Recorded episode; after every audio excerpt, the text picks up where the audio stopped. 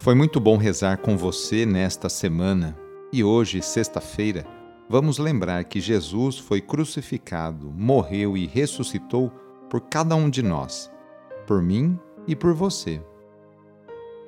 Iniciemos esta oração traçando sobre nós o sinal da cruz, sinal do amor de Deus por cada um de nós. Em nome do Pai, do Filho e do Espírito Santo. Amém. Senhor nosso Deus, nosso Pai, nós cremos em vós, nós esperamos em vós, nós vos amamos, nós vos agradecemos este dia e vos damos graças porque estamos com vida. Oferecemos este dia ao Senhor com todas as nossas alegrias e sofrimentos, com todos os nossos trabalhos e divertimentos. Guardai-nos do pecado e fazei de nós instrumentos de vossa paz e do vosso amor Ajudai-nos a observar vossos santos mandamentos. Amém. Sexta-feira, dia 20 de janeiro. O trecho do evangelho de hoje é escrito por Marcos, capítulo 3, versículos de 13 a 19. Anúncio do evangelho de Jesus Cristo, segundo Marcos. Naquele tempo, Jesus subiu ao monte e chamou os que ele quis, e foram até ele então Jesus designou doze para que ficassem com ele e para enviá-los a pregar, com autoridade para expulsar os demônios. Designou, pois, os doze: Simão, a quem deu o nome de Pedro, Tiago e João, filhos de Zebedeu, aos quais deu o nome de Boanerges, que quer dizer filhos do trovão, André, Filipe, Bartolomeu, Mateus, Tomé, Tiago, filho de Alfeu, Tadeu, Simão, o cananeu, e Judas Iscariotes, aquele que depois o traiu. Palavra da Salvação. Hoje a Igreja faz memória por São Sebastião. Sebastião nasceu em Narbona, na França, no ano 256, no lar muito cristão. Ainda pequeno, a família mudou-se para Milão, na Itália, onde ele cresceu e estudou. Sebastião seguiu a carreira militar do pai. No exército romano, chegou por méritos a ser capitão da primeira corte de guarda pretoriana, ou seja, do próprio imperador Diocleciano, que muito o estimava, sem saber que ele era cristão. Embora fidelíssimo nas obrigações do exército, Sebastião não participava das manifestações aos deuses pagãos, nem das perseguições, prisões e execuções dos cristãos.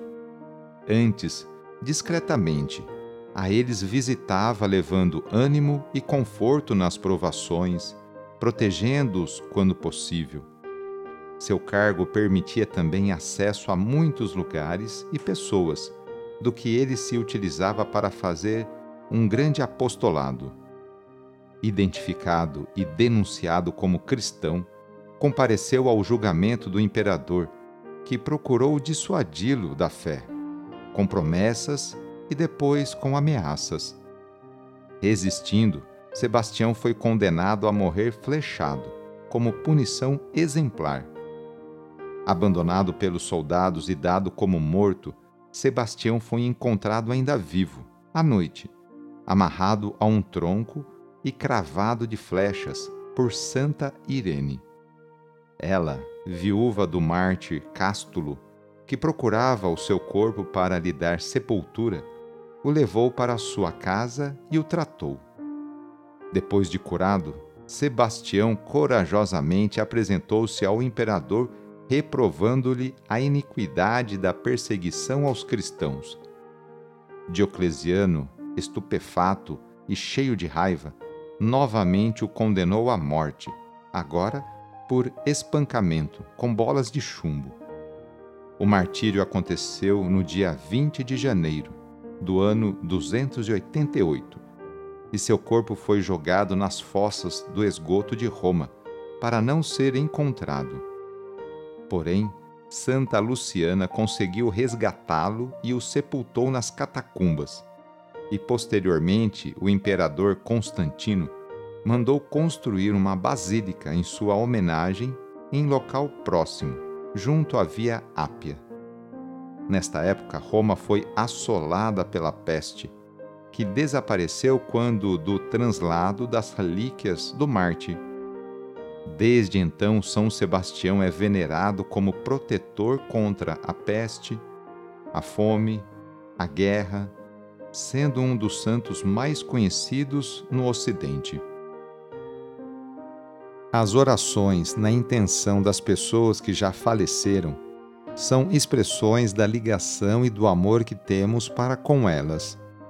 A dor, tristeza, a saudade são sentimentos humanos, não tem problema tê-los. Mas o desespero não é um sentimento cristão. Acreditamos que Cristo venceu a morte, está vivo, e todos os nossos conhecidos, familiares, amigos estão com Ele. Através das nossas preces, gostaríamos de ajudá-los no momento da morte a se decidirem por Deus. É um sinal do amor e da nossa solidariedade para com eles. Para o amor, a morte não é um limite. Vamos pedir assim a Deus por todas as pessoas que faleceram. Lembre agora de seus amigos, familiares, conhecidos que faleceram e estão junto de Deus. E rezemos. Nas vossas mãos, Pai de misericórdia, entregamos a alma de nossos amigos, familiares e conhecidos, na firme esperança de que eles ressurgirão com Cristo no último dia, como todos os que no Cristo adormeceram.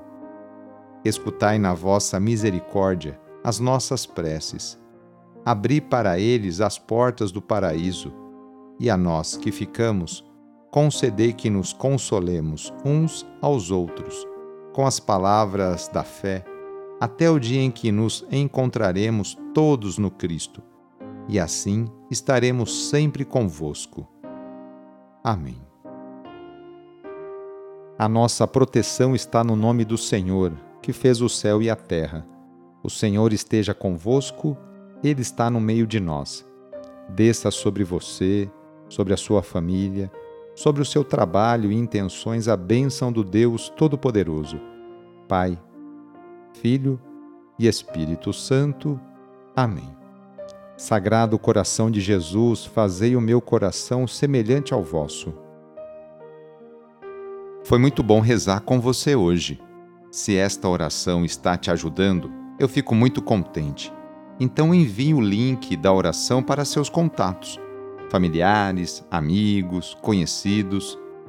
Eu sou o padre Edmilson Moraes, salesiano de Dom Bosco, e moro atualmente no Colégio Salesiano Santa Terezinha, em São Paulo. Que Deus continue abençoando você e sua família. Abraço e até mais!